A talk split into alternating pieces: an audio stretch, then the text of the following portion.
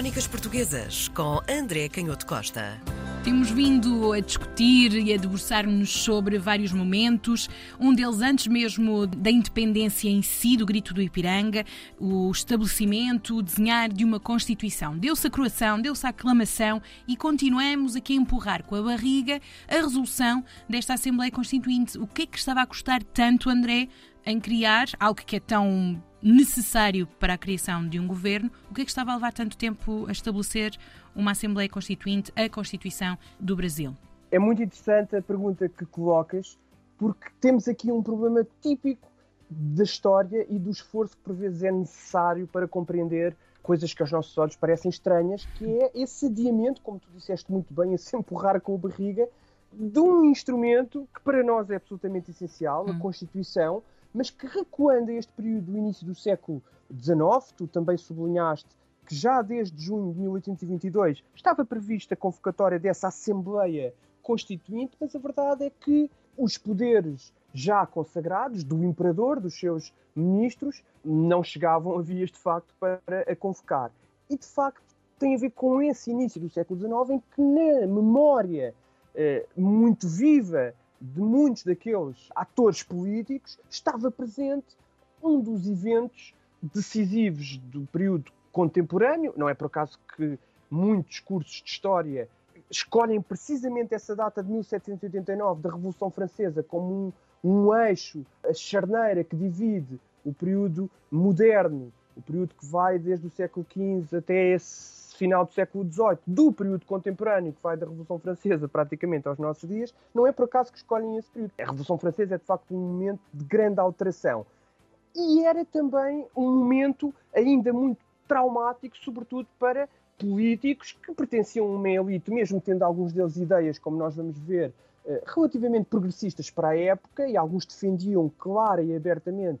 por exemplo, a abolição da escravatura, mas não nos devemos nunca esquecer que muitos destes ministros, dos potenciais eleitos deputados que iriam ocupar as cadeiras nesta Assembleia Constituinte, eram elite, elite social, elite económica e até elite cultural. Uma grande maioria deles eram licenciados pela Universidade de Coimbra, tinham vindo a Portugal estudar. E, portanto, esta memória da Assembleia Constituinte, primeiro da Assembleia Nacional Constituinte Francesa, que dá origem à Constituição de 1791,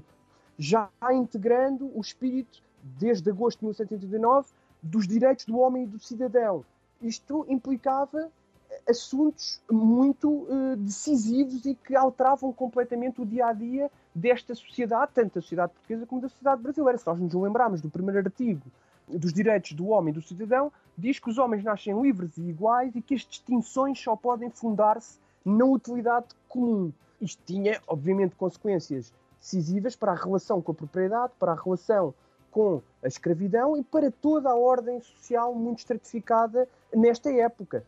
Aquilo que são os grandes valores que são definidos nesse primeiro artigo, que a finalidade de toda a associação eh, política era a conservação de direitos naturais e imprescritíveis do homem. E se nós formos ver que direitos eram esses, eram os da liberdade, eram os da propriedade, é verdade, eram os da segurança, mas eram também os da resistência à opressão. E num uh, regime político que, de alguma forma, se estava a construir a partir do conceito de uma monarquia hereditária, esta ideia da resistência à opressão, eles sabiam, tinham lido, muitos tinham sido contemporâneos daquilo que tinha acontecido em França e de como, nessa rampa deslizante, como, como nós dizemos hoje em dia,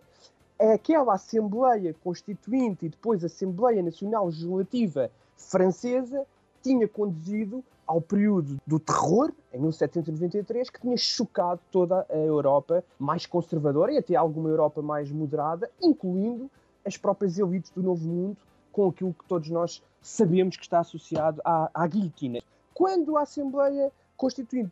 finalmente reúne, é por pressão de vários dos setores que queriam que fosse desenhada uma Constituição e porque o Imperador também percebeu, juntamente com os seus ministros, sobretudo com José Bonifácio de Andrada e Silva, que nós já conhecemos, que era um homem formado em ciências, com experiência na administração da coroa de Portugal, que tinha sido moderado ao longo de todo este processo, embora tivesse liderado a independência, mas que começa nesta altura a perceber que é preciso tomar posição e cair para o lado de quem defende claramente o desenho de uma Constituição que tem que enfrentar os problemas da época no Brasil,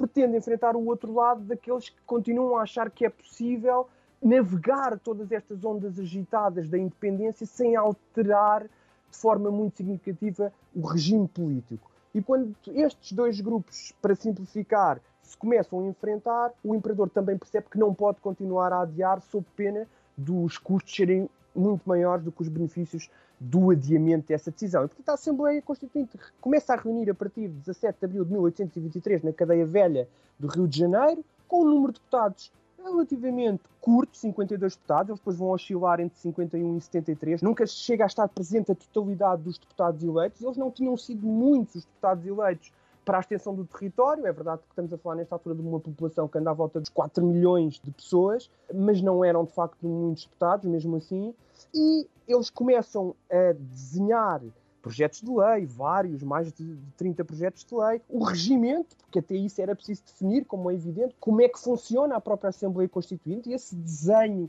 técnico da intervenção dos deputados, dos processos legislativos, dos processos de discussão, que nós às vezes até hoje em dia, enfim, com algum arriscado cansaço da democracia, até gozamos um pouco com esses procedimentos e com toda essa etiqueta parlamentar, mas que sabemos que é importantíssima para o bom funcionamento de uma eh, Assembleia e que nesta época, ainda por cima, tinha um caráter de experiência quase social. Estamos a falar de sociedades que nunca tinham passado por estes processos que implicavam decisões, formas de convívio, até formas de raciocínio coletivo a que não estavam habituados. Sabíamos que continuavam a ser a maioria dos deputados vindos das regiões principais, Rio de Janeiro, São Paulo, Minas Gerais, depois também alguns da Bahia e de Pernambuco, e que a grande maioria, como já disse, eram licenciados na Universidade de Coimbra. O que é mais interessante é que, e nós começámos por, por tocar nesse assunto, a questão talvez mais decisiva sobretudo também é verdade à luz daquilo que são os nossos interesses, mas, mas também para a sociedade da época, a questão mais decisiva que era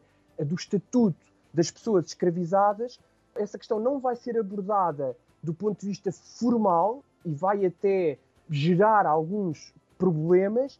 mas ela não é inexistente. E vamos ver como, no decurso das reuniões da Assembleia Constituinte, aparece um grupo de pessoas escravizadas com queixas e alguns dos deputados entendem que não é possível que esse órgão supremo da nova entidade política independente não pode continuar a ser surda às ânsias e aos desejos desse grupo de pessoas que espera que eles tomem uma decisão.